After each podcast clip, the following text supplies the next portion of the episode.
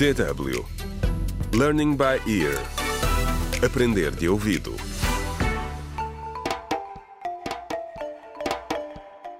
Contra o crime. Olá, bem-vindo ao 16º episódio do audiolivro Contra o Crime, Sair da Sombra, escrito por Ursile Nhoe.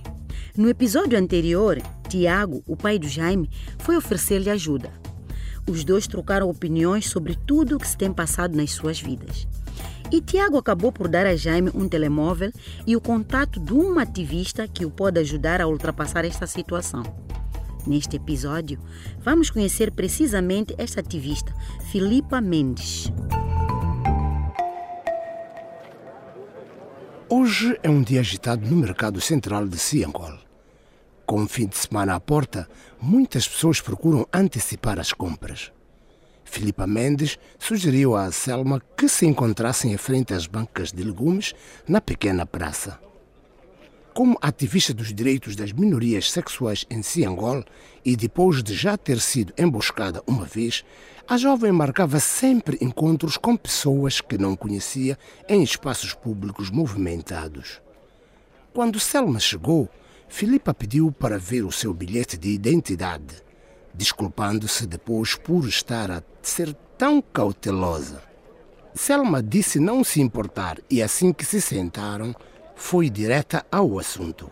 Quero que a minha mãe seja castigada pelo que fez passar o meu irmão. Também rejeitei o Jaime no início, quando ele nos disse que era gay, mas não humilhei, disse ela indignada. Filipa já estava habituada a este tipo de reação.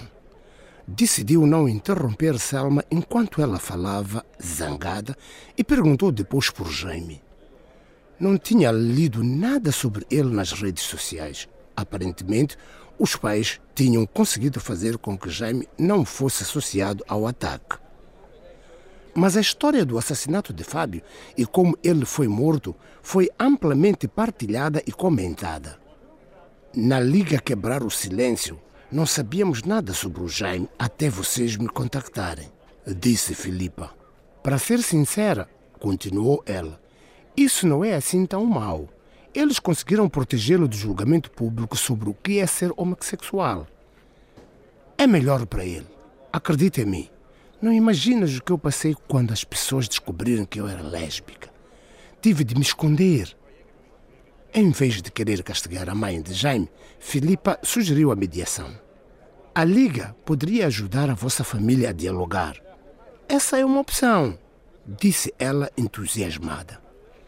A nossa principal prioridade é educar as pessoas, ajudá-las a compreender que ninguém escolhe a sua orientação sexual, que temos de respeitar e aceitar todos os seres humanos como eles são. O Jaime tem um direito de apresentar queixa por confinamento ilegal e abuso emocional e violação da sua integridade física. Mas levar a própria mãe a tribunal não seria fácil. As duas jovens falaram um pouco mais.